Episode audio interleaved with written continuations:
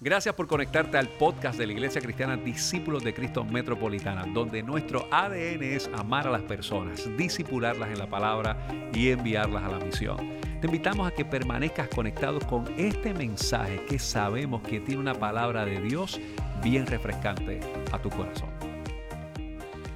Quiero, quiero que sepan, quiero que sepan que hoy voy a tener un mensaje un poquito más sombrío, eh, más de estos mensajes, de estas cosas que nos pasan a nosotros en la vida. Yo no sé, yo no sé si a alguno de ustedes le ha pasado de que de repente somos como, como, como si tuviésemos una, como dicen por ahí, una nube negra.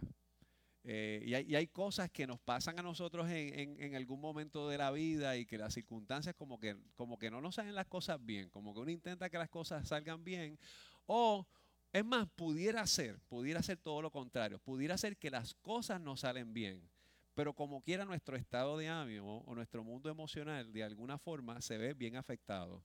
Eh, eh, y yo creo que cuando nosotros hablamos de la salud mental y de la salud de las emociones, eh, eso es algo bien importante que todo creyente y todo cristiano debe abordar en algún momento de la vida, porque por alguna razón, a veces en algunos lugares, se trivializa, eh, se espiritualiza de manera inadecuada este asunto de haber sentir eh, estas sensaciones de profunda tristeza o de ansiedad y de dolor.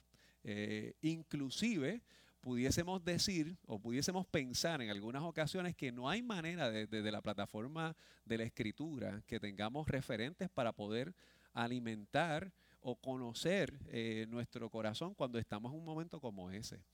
Y, yo quisiera hoy, de manera eh, respetuosa, de manera abierta, de manera eh, sincera, que podamos acercarnos al testimonio bíblico y que podamos mirar nuestro corazón con toda la honestidad de la vida, de cómo en ocasiones nosotros somos visitados con esas penumbras que a veces nosotros no podemos entender. Quiero invitarles al Salmo 88. El Salmo 88 es un salmo extraordinario. Y a mí me parece que junto al Salmo 39, al cual voy a hacer referencia en algún momento dado u otro, son como estas experiencias en la escritura que uno tiene ahí y que son como referentes medios extraños y medios weird cuando uno los mira en la experiencia de la vida, porque a veces uno quisiera leer cosas distintas como las que voy a leer en este momento. Búsquese por ahí el Salmo 88 puede permanecer sentado, pero con mucha apertura lo que vamos a compartir en el día de hoy, porque sí creo, sí creo profundamente de que, de que Dios tiene algo para nosotros en el día de hoy, que sí podemos encontrar alguna respuesta a nuestra vida en esto que nosotros estamos eh, leyendo en el día de hoy. Dice la escritura y leemos la palabra del Señor. Voy a estar leyendo la nueva traducción viviente, así que Usted puede, si usted no tiene su Biblia, puede dirigir su mirada hacia las pantallas del templo y puede seguir lo que vamos a estar compartiendo. El Salmo 88. Y dice la siguiente manera, leemos la palabra en el nombre del Padre, del Hijo y de su Espíritu Santo. Amén. Oh Señor, Dios de mi salvación, a ti clamo de día y de noche. A ti vengo de noche, oye ahora mi oración. Escucha mi clamor. Mi vida está llena de dificultades y la muerte se acerca. Estoy como muerto, como un hombre vigoroso al que no le han quedado fuerzas. Me han dejado entre los muertos y estoy tendido como un cadáver en la tumba. Soy olvidado. Estoy separado de tu cuidado. Me arrojaste a la fosa más honda, a las profundidades más oscuras. Tu ira me oprime. Con una ola tras otra me ha acercado. Alejaste a mis amigos al hacerme repulsivo para ellos. Estoy atrapado y no hay forma de escapar. Los ojos se me cegaron de tantas lágrimas. Cada día suplico tu ayuda, oh Señor, levanto mis manos para pedir misericordia. ¿Acaso tus obras maravillosas sirven de algo a los muertos? Se levantan ellos y te alaban. Pueden anunciar tu amor inagotable los que están en la tumba pueden proclamar tu fidelidad en lugar de destrucción. ¿Puede la oscuridad hablar de tus obras maravillosas? ¿Puede alguien en la tierra del olvido contar tu justicia? Oh Señor, a ti clamo. Seguiré rogando día tras día. Oh Señor, ¿por qué me rechazas? ¿Por qué escondes tu rostro de mí? Desde mi juventud estoy enfermo y al borde de la muerte. Me encuentro indefenso y desesperado ante tus terrores. Tu ira feroz me han me paralizaron. Todo el día se arremolinan como las aguas de una inundación y me han cercado por completo. Me has quitado a mis compañeros y a mis seres queridos. Y mira cómo termina. La oscuridad es mi mejor amiga. Vamos a orar. Dios, tú sí conoces lo más íntimo de nuestra vida. Tú sí comprendes lo que decimos, lo que callamos y aún lo que no entendemos y no sabemos cómo expresar del interior de nuestro corazón. Tú conoces la, manera en cómo hemos llegado aquí. Algunos hemos llegado con mucha alegría, con mucho entusiasmo, con mucho deseo de ver otras personas que hace tiempo no vemos. Otros hemos llegado manejando noticias que han estremecido nuestro corazón, de sucesos que han tocado a la profundidad de nuestras emociones. Y Señor, confesamos que habemos muchos aquí que luchamos con lo que hemos escuchado de ti versus lo que nosotros hemos estado enfrentando en este tiempo. Te pedimos que nos des la sabiduría para acercarnos a tu palabra y para que ella pueda responder y nosotros poder en toda esta situación compleja que vivimos como país, de poder escuchar tu voz. Te damos la gloria y la honra, el honor en el nombre de Jesús. Amén, amén. Miren, eh, este, este salmo es un salmo bien curioso porque cuando usted lo mira, no tiene prácticamente ningún tipo de expresión alentadora, esperanzadora en el salmista. De hecho, el salmista dice en tres ocasiones, destaca la palabra oscuridad. Y la destaca y culmina diciendo, algo bien curioso, ¿verdad? Culmina diciendo que la oscuridad se ha tornado en, dice ahí, mi mejor amiga. En otras palabras, ya mis amigos no están cerca de mí y pareciera que me he acostumbrado tanto a vivir en la profundidad de estas emociones o de esta penumbra, de esta, eh, de esta tiniebla constantemente que yo tengo, que, que nos hemos familiarizado tanto y que de alguna forma se convierte en mi mejor amigo. Eh, John Paul Sartre, que es un filósofo francés, escribió un librito que se llama No Exit. Y John Paul Sartre hablaba acerca de estas personas que estaban encerrados en un cuarto redondo, que no tenía salida. Y precisamente el estar entre esas personas por un tiempo constante y que no se llevaban bien generó lo que él llamó como el infierno entre esas personas porque la situación era tan incómoda que no podían encontrar salida. Cuando usted y yo experimentamos la dificultad de la depresión. Y cuando nos visita el dolor al detalle más profundo de nuestra vida pudiera ser que nosotros sintamos o que atravesemos por una sensación de nosotros sentir que no hay nadie ni que comprende nuestro dolor, ni que entiende lo que nosotros pasamos, ni que se acerca a lo que nosotros podemos sentir y que de alguna forma aún hasta la experiencia de fe, que en muchas ocasiones la llevamos a una situación sensorial o emocional, carece de fuerza para ayudarnos a alimentar en esos, momentos que nosotros atravesamos.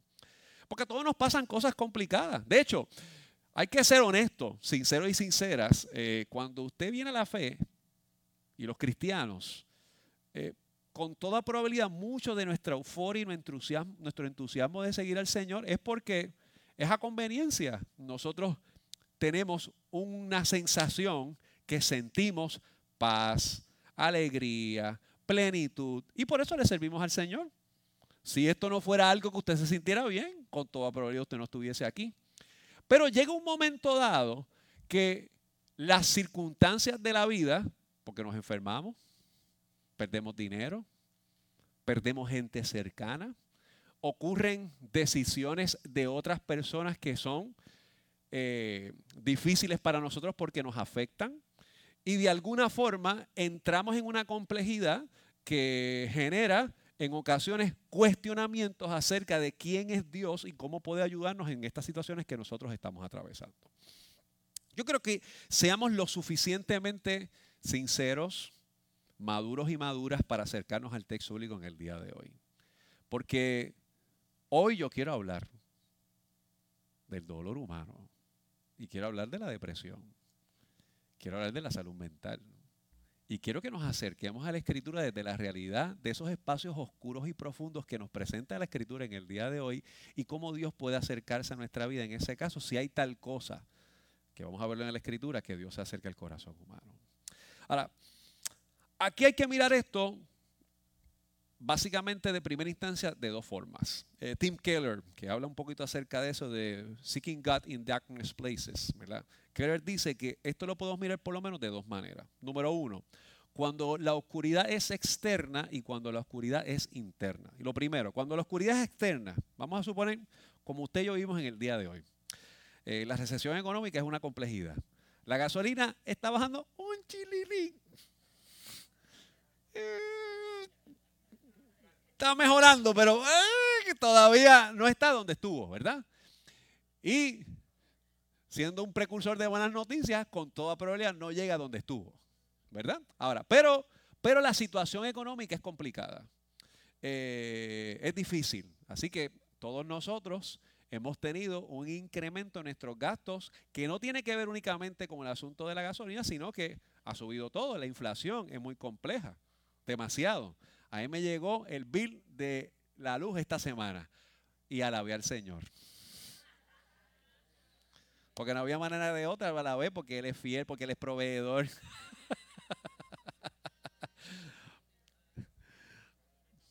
Mire, porque por lo menos lo puedo pagar, aunque tengo que dejar de pagar otras cosas, pero lo puedo pagar, ¿verdad? Ahora, eh,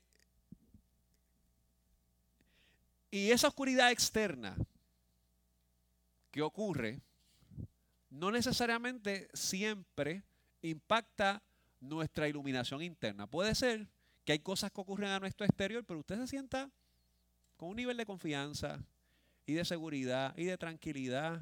Y, hay personas que recibimos noticias difíciles o que algún familiar está pasando por una situación difícil, pero usted se siente confiado, tranquilo, entusiasmado, feliz.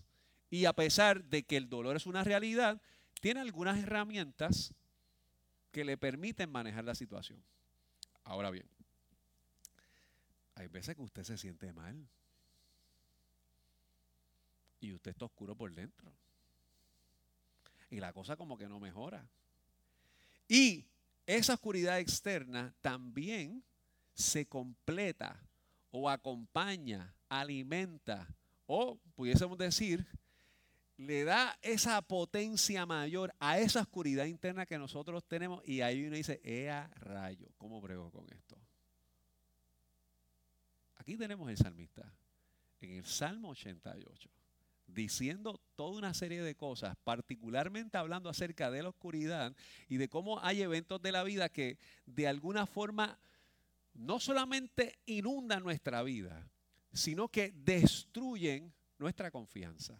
Vamos a ver el texto una vez más porque mira, mira, mira lo que hace, lo que hace esta escritura. Y mira lo que me parece que es importante que nosotros veamos porque en este sentido, cuando nuestra, nuestra estabilidad emocional se ve impactada por todo eso, la cosa es distinta. Él, empieza diciendo, voy, voy, voy, a leerlo desde el versículo 4 del Salmo 88, estoy como muerto, como un hombre vigoroso al que no le quedan fuerzas. Me han dejado entre los muertos y estoy tendido como un cadáver en la tumba. Soy olvidado. Estoy separado de tu cuidado. Me arrojaste a la fosa más honda, a las profundidades más oscuras. Tu ira me oprime. Con una ola tras otra me has cercado. Y dice el otro, alejaste a mis amigos. Mira lo que esta persona siente. Este salmista dice, lo que yo siento ahora es una sensación de muerte. Mire, yo voy a decir las cosas como son. El texto no lo dice de esta manera, pero yo me voy a atrever a decir que aquí hay sensaciones suicidas. De una persona que se dedica a escribir, a dirigir alabanzas a Dios. Y en esta situación que está atravesando, la situación es tan compleja que él dice que hasta los muertos son mejores que él. Me has quitado a mis amigos. De hecho, mi amigo ahora se ha convertido en la oscuridad. Quiero que vaya conmigo al Salmo 39. Porque el Salmo 39, que no lo escribe el mismo salmista, el Salmo 39 recoge eh, una expresión muy parecida a lo que está diciendo. Dice, mira, lo voy a leer del versículo 6 del Salmo 39. Mira lo que dice eh, el versículo. Somos tan solo sombras que se mueven y todo nuestro ajetreo diario termina en la nada. Amontonamos las riquezas sin saber quién las gastará. Entonces, Señor, ¿dónde pongo mi esperanza? Mi única esperanza está en ti. Rescátame de mis rebeliones. No permita que los necios se burlen de mí. En silencio estoy delante de ti. No diré ni una palabra porque mi castigo proviene de ti. Pero por favor, deja de castigarme. Estoy agotado por los golpes de tu mano. Cuando nos disciplinas por nuestros pecados, consumes como una polilla lo que estamos estimamos precioso. Cada uno de nosotros es apenas un suspiro. Mire, usted lee todo esto y usted retrata ese sentido de frustración que muchas veces nosotros tenemos con la fe. Porque fíjese que el autor de los salmos, ¿a quién le está recriminando? A Dios. Keller cuando habla acerca de esto, y ahorita vamos a utilizar otras referencias, pero Keller destaca que es importante que nosotros sepamos que estos textos estén en la Biblia, porque la Biblia no cancela nuestras sensaciones emocionales cuando le recriminamos a Dios como nos sentimos. La Biblia no esconde que en el corazón humano hay momentos que nosotros nos sentimos solos y solas y sin esperanza. La Biblia no esconde, o por lo menos cuando uno trata de acercarse a una fe que sea robusta, responsable, una fe que se base realmente en aquel Dios que conoce el corazón humano, no esconde estas emociones que nosotros tenemos. Porque sí, a nosotros no nos pasan cosas buenas siempre. Y sí, nosotros buscamos el rostro del Señor. Y sí, nosotros procuramos que Dios se glorifique. Y sí, nosotros queremos honrar a Dios. Y sí, sabemos que Dios ha sido buenísimo con nosotros. Pero hay cosas que llegan, que tocan a la puerta del corazón, que inclusive irrumpen a las habitaciones más profundas de nuestra vida y generan dificultad. Yo creo que hoy, cuando nosotros nos acercamos a lo que estamos hablando en el día de hoy, me parece que tendríamos que ver esto desde varios ejemplos en la escritura, ¿verdad? De hecho, tal vez el mejor ejemplo que nosotros podemos ver en la escritura es la historia de Job. Ahora, usted conoce la historia de Job. Y si no la conoce, yo se la cuento en un 2x3, ¿verdad? Job era un muchacho bueno que tenía privilegios porque había era un hacendado, tenía buenas propiedades, tenía eh, una familia estable, tenía dinero, tenía recursos. Y dice el texto, ¿verdad? Cuando usted mira este referente en la escritura, que Satanás va donde Dios y le dice, ah, Dios, ese Job te sirve porque tú le has dado todo lo que tú quieres. Y él te ama porque tiene chavo, tiene comida, tiene una familia estable pero quítaselos para que tú veas. Y cuando usted ese primer capítulo, ¿verdad? En, ese, en esa historia, pues Job lo pierde todo en menos nada. Se destruye su hacienda, pierde sus hijos. Y su esposa le dice, recrimínala a Dios, porque Dios no ha sido bueno contigo.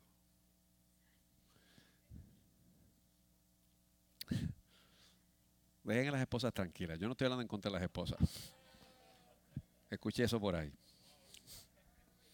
Quiero decir que posiblemente nuestras personas más cercanas, en alguna ocasión, pueden alimentar esa sensación de dolor. Ahora bien, Cuando usted lee el libro de Job, de hecho voy a leer algo de Job ahora, usted se percata que nunca en el libro de Job se silencia la queja y el dolor. Nunca se silencia la incomodidad y el coraje que tiene Job. Vamos a Job capítulo 23. Búsquelo por ahí. Job 23. Eh, y mira lo que dice Job en el capítulo 23. A mí me parece esto interesante, ¿verdad? Job está hablando con un grupo de amigos o de personas que fueron a visitarle y que con todas las buenas intenciones trataron de elaborar culpa en Job. Busca bien algo que tú hiciste para merecerte esto. Y hay, veces que hay hermanos cristianos que con la mejor de las intenciones, pues es mejor que hagan silencio a que hablen. ¿Verdad? A veces, pues son instrumentos, pero no necesariamente son instrumentos sensatos en, algún momento dado. Y Job, luego de escuchar eh, particularmente a Elifaz, uno de los que le acabo de hablar, dice lo siguiente. Hoy mi queja, versículo 2, Job 23, hoy mi queja todavía es amarga y me esfuerzo por no gemir. Si tan solo supiera dónde encontrar a Dios, iría a su tribunal expondría mi caso y presentaría mis argumentos y luego escucharía su respuesta y entendería lo que me dijera. ¿Usaría su inmenso poder para discutir conmigo? No, él me daría un juicio imparcial. Las personas sinceras pueden razonar con él, así que mi juez me absolvería para siempre. Voy hacia el oriente, pero él no está allí. Voy hacia el occidente, pero no puedo encontrarlo. No lo veo en el norte porque está escondido. Miro al sur, pero él está oculto. Sin embargo, él sabe dónde yo voy. Y cuando me ponga a prueba, saldré tan puro como el oro, pues he permanecido en las sendas de Dios, he seguido sus caminos y no me he desviado. ¡Wow! Pero fíjate lo que hace Job. Aquí dice, yo no voy a callar lo que me está pasando. Yo tengo coraje. Pero la verdad es que a veces las cosas no son como tú me estás diciendo que son. No siempre tiene que ver con una decisión que yo tomé. No siempre tiene que ver con un pecado oculto que yo tengo. Lo que yo sé es que ahora no me siento bien. Pero eso jamás será razón para dejar de confiar en Él. Ahora, yo creo que aquí hay cosas bien importantes que nosotros podemos ver. Porque el texto nos deja saber a nosotros que tenemos que ser sinceros en nuestra respuesta con Dios. Y que no hay razón para invalidar lo que ocurre en tu interior cuando nos acercamos a Él. Ya nosotros hemos dicho esto otras veces, pero yo quiero volver a compartirlo. En el mundo de la psicología, y se parece mucho a la analogía que utilicé cuando, cuando hablé hace unos minutos atrás, hay algo que le llamamos las ventanas. ¿Verdad? Que está la ventana conocida, la ventana oculta, la ventana desconocida y la ventana del misterio. En el mundo de la psicología, la ventana conocida es lo que usted sabe de usted y los demás saben de usted. Yo sé mi nombre y usted sabe mi nombre. Yo soy yankee hasta la muerte y ustedes lo saben también. La cosa se puede media complicada, pero todavía vamos bien. Por lo menos nos vamos mucho, mucho, mucho, mucho, mucho, muchísimo mejor que a Boston. Pero nada, vamos. Hace tiempo que no decía estas cosas desde el púlpito y ustedes lo saben. Pero hay cosas que son las partes desconocidas que son las cosas que usted sabe de usted y nadie sabe de usted. Usted las aguarde en su corazón. Que las, las calla, posiblemente porque le da vergüenza, posiblemente porque son experiencias lo suficientemente dolorosas para que otros conozcan, no quiere volver a visitar esa experiencia. Y esta es la otra parte, que es la parte oculta, que es la parte que todos nos damos cuenta de usted y usted no se da cuenta de usted. Todos nosotros tenemos áreas ocultas. Reaccionamos de maneras que no nos damos cuenta. Nos ponemos ansiosos tal vez cuando estamos frente a un lugar sin percatarnos. Quizás actuamos con algún nivel de desorden emocional sin percatarnos. Son áreas lo que llaman los puntos ciegos, los blind spots, que todos los seres humanos nosotros tenemos. Y hay áreas desconocidas que hay eventos que ocurren, que las salen a relucir, que ni usted ni las demás personas conocen porque hay eventos que nos estremecen y sacan todas estas cosas. Yo creo que cuando usted y yo pasamos por una crisis, se manifiestan las cuatro ventanas, todas ellas. Nosotros sabemos que es usted, usted sabe que es usted. De repente hay cosas que usted no quiere decir, son posiblemente muy traumáticas para compartirlas. Hay cosas que nos damos cuenta que usted y yo hacemos, pero no nos percatamos.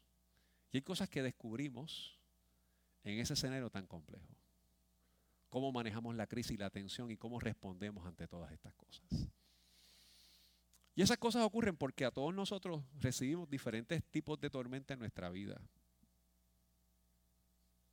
Tormentas como la ruptura de una relación de pareja. Y fíjense que las rupturas de pareja no siempre afectan directamente a los a las partes en la relación directa, sino a los hijos, a los padres, a los amigos. Y eso afecta muchas veces cómo nosotros intentamos ir a lugares porque no nos damos cuenta, no sabemos cómo hablar con otro, con otra. Cuando llegamos sin esa persona, con esa persona, you name it, el asunto que sea. Hay eventos que nos marcan porque posiblemente recibimos la noticia de un diagnóstico de condición de salud que nos perturba, nos afecta. Y empezamos tal vez a reaccionar de una manera que no nos damos cuenta porque cuando miramos al interior, lo que nosotros pensamos que era prioritario pasa a ser secundario y posiblemente pasa de ser hasta necesario, ni secundario. Y usted pensaba que tenía control de usted mismo, pero de buenas a primeras se encontró con que realmente no tiene control. La historia bíblica nos presenta a nosotros un ejemplo que me parece bien interesante, que es la historia de Noé. De hecho, en el boletín del día de hoy, que usted lo tiene digital, eh, yo escribí un poco acerca de eso. Gloria me dijo, dile a la gente que lo lea. Señora gobernadora, aquí está, yo he respondido a su petición el día de hoy y ya pues lo que diga la gobernadora siempre hay que cumplirlo, ¿verdad? Pero la historia del diluvio de Noé es una historia que a mí me parece que tiene una verdad teológica bien profunda. Es más, pudiésemos decir que tiene una similitud con todo lo que nosotros hemos vivido en esta pandemia. Moisés estuvo encerrado con su familia. Noé, Dios mío, si me escuela maestra escuela bíblica me castiga. Noé, que se llama Noé Moisés, porque yo me lo acabo de inventar ahora. Ser el segundo nombre, yo lo llamo por segundo nombre, tú sabes cómo es. Seguro, yo lo conozco, pana mío. Yo le decía no mo. No mo. Noé.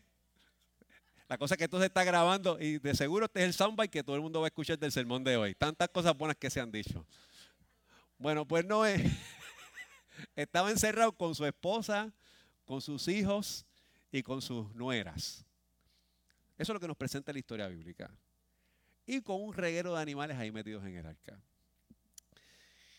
Yo creo que la discusión teológica de esta historia es extraordinaria. Hay miles de respuestas si eso ocurre o no ocurre. Yo creo que nos vayamos a la actividad teológica de lo que eso nos presenta. Estaban encerrados. En un momento que no podían salir de allí. Es decir, donde ellos podían controlar lo que consumían adentro, pero no podían hacer nada por lo que estaba a su alrededor. Había una oscuridad externa, pero había que trabajar con esas oscuridades internas que podían surgir al interior de su familia. Lo curioso es que dejó de llover, según el testimonio bíblico, por 40 días. Pero el arca no dejó de navegar en el día 41. La crisis no culminó en el día 43. El mar no, o el agua no bajó en el día 50, ni en el 60, ni en el 70, ni aún en el día 125. Vamos al libro de Génesis capítulo 8. Yo creo que aquí hay varias cosas que me parecen importantes para trabajar en el día de hoy. Génesis capítulo 8. Eh, Génesis es un libro bien facilito de buscar, es el primer libro de la Biblia. Y en Génesis capítulo 8, yo creo que usted vaya particularmente al versículo 6 del capítulo 8 del libro de Génesis. Ahora, yo creo que usted se ubique que usted está en medio de una travesía en el agua. Ya dejó de llover, pero seguimos sin poder salir. Ya la crisis inmediata culmina, pero seguimos todavía navegando en la inseguridad. Miren lo que dice el versículo 6. Pasado otros 40 días, Noé abrió la ventana que había hecho en la barca y soltó un cuervo. El pájaro voló ida y vuelta hasta que las aguas del diluvio terminaron de secarse sobre la tierra. También soltó una paloma para ver si el agua se había retirado y si la paloma podía encontrar suelo seco, pero la paloma no pudo encontrar ningún lugar donde posarse porque el agua aún cubría la tierra. Así que volvió a la barca y no extendió su mano y metió la paloma adentro. Después de esperar otros siete días, Noé volvió a soltar la paloma. Esta vez la paloma regresó a él por la tarde con una hoja de olivo fresca en su pico. Entonces Noé supo que las aguas del diluvio se habían retirado casi por completo. Y dice, y esperó otros siete días y volvió a soltar la paloma y entonces el ave nos regresó. Ve lo que dice el versículo 13. Mira qué curioso esto. Noé tenía 601 años de edad el primer día del nuevo año, 10 meses y medio después del comienzo del diluvio. Llovió 40 días, pero por 10 meses y medio todavía permanecían navegando. Yo creo que usted sepa una cosa. Las oscuridades toman tiempo.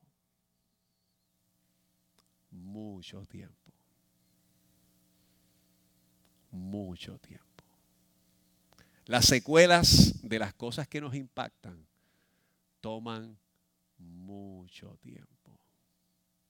Y usted tiene la desesperación de salir de ahí, pero usted ve el arca y usted ve esa navegación y estamos en un proceso respondiendo a Dios, vamos a soltar el cuervo, no regresa.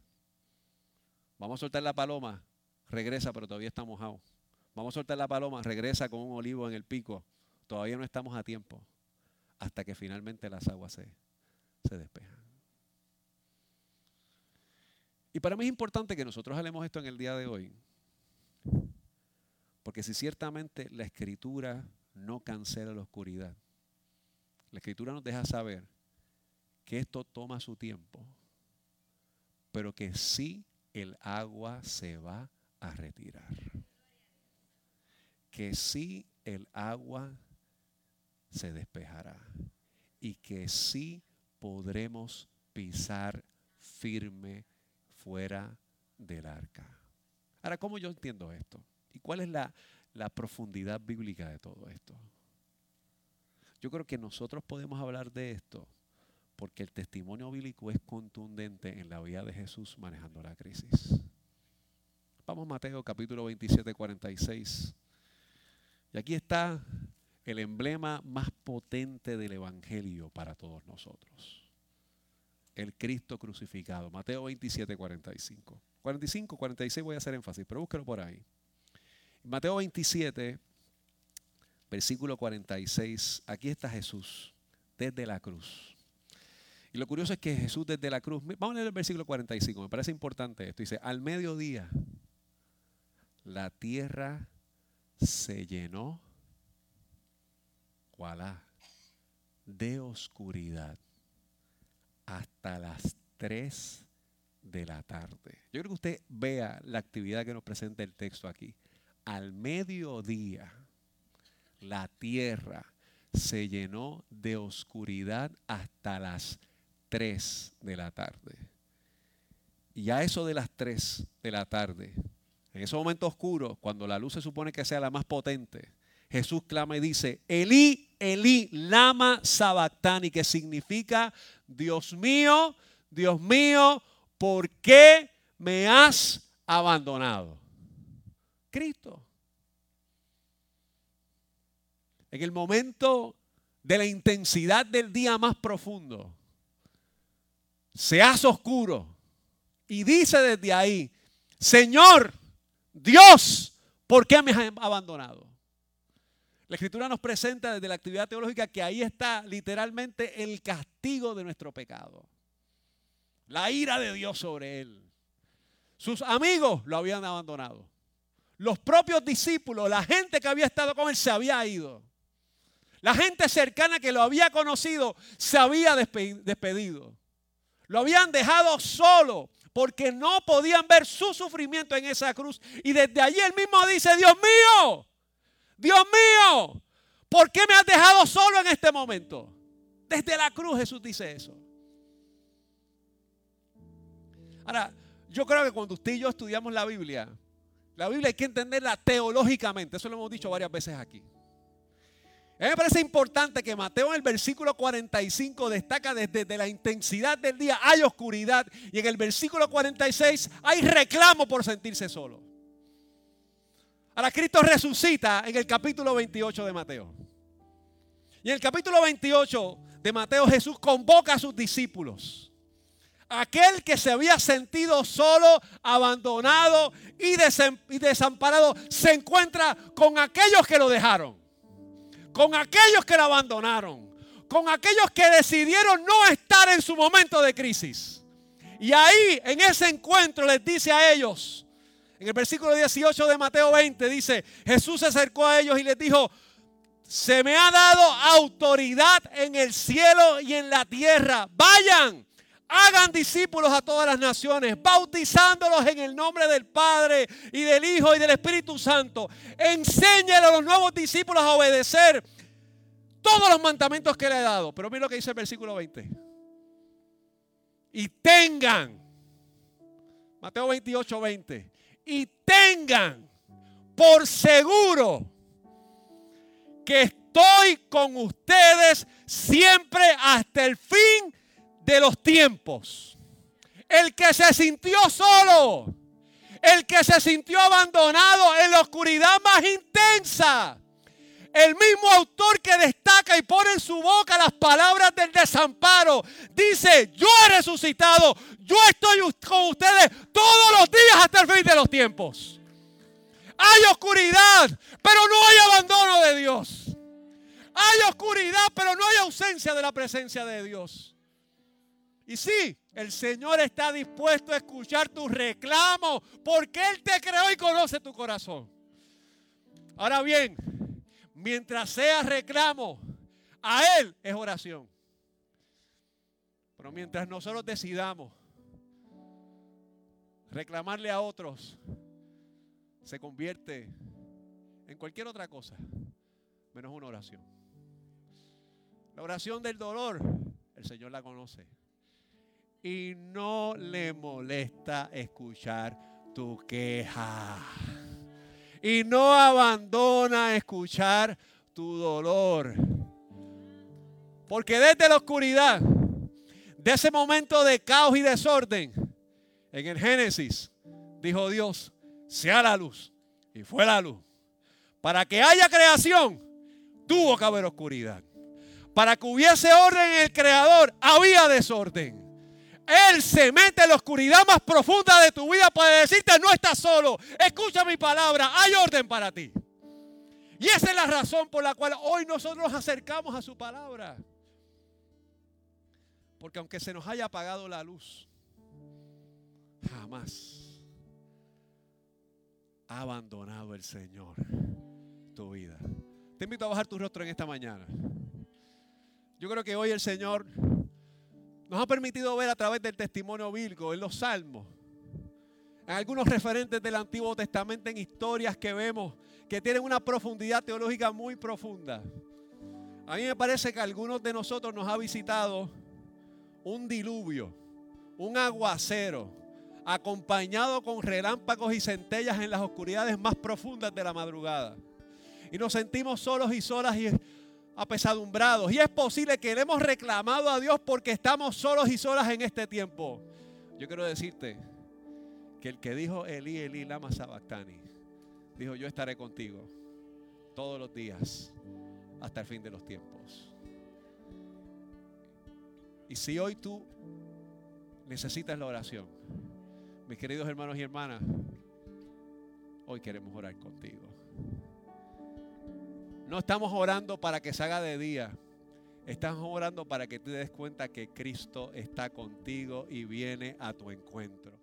Gracias por haberte conectado a nuestro podcast de la semana de la Iglesia Discípulos de Cristo Metropolitana. Te invitamos a que continúes conectado con nosotros en nuestra página de internet que es www.icdcmetro.com y que sigas compartiendo este mensaje a través de Facebook, Twitter, YouTube e Instagram. Gracias por haber estado con nosotros. Dios te bendiga.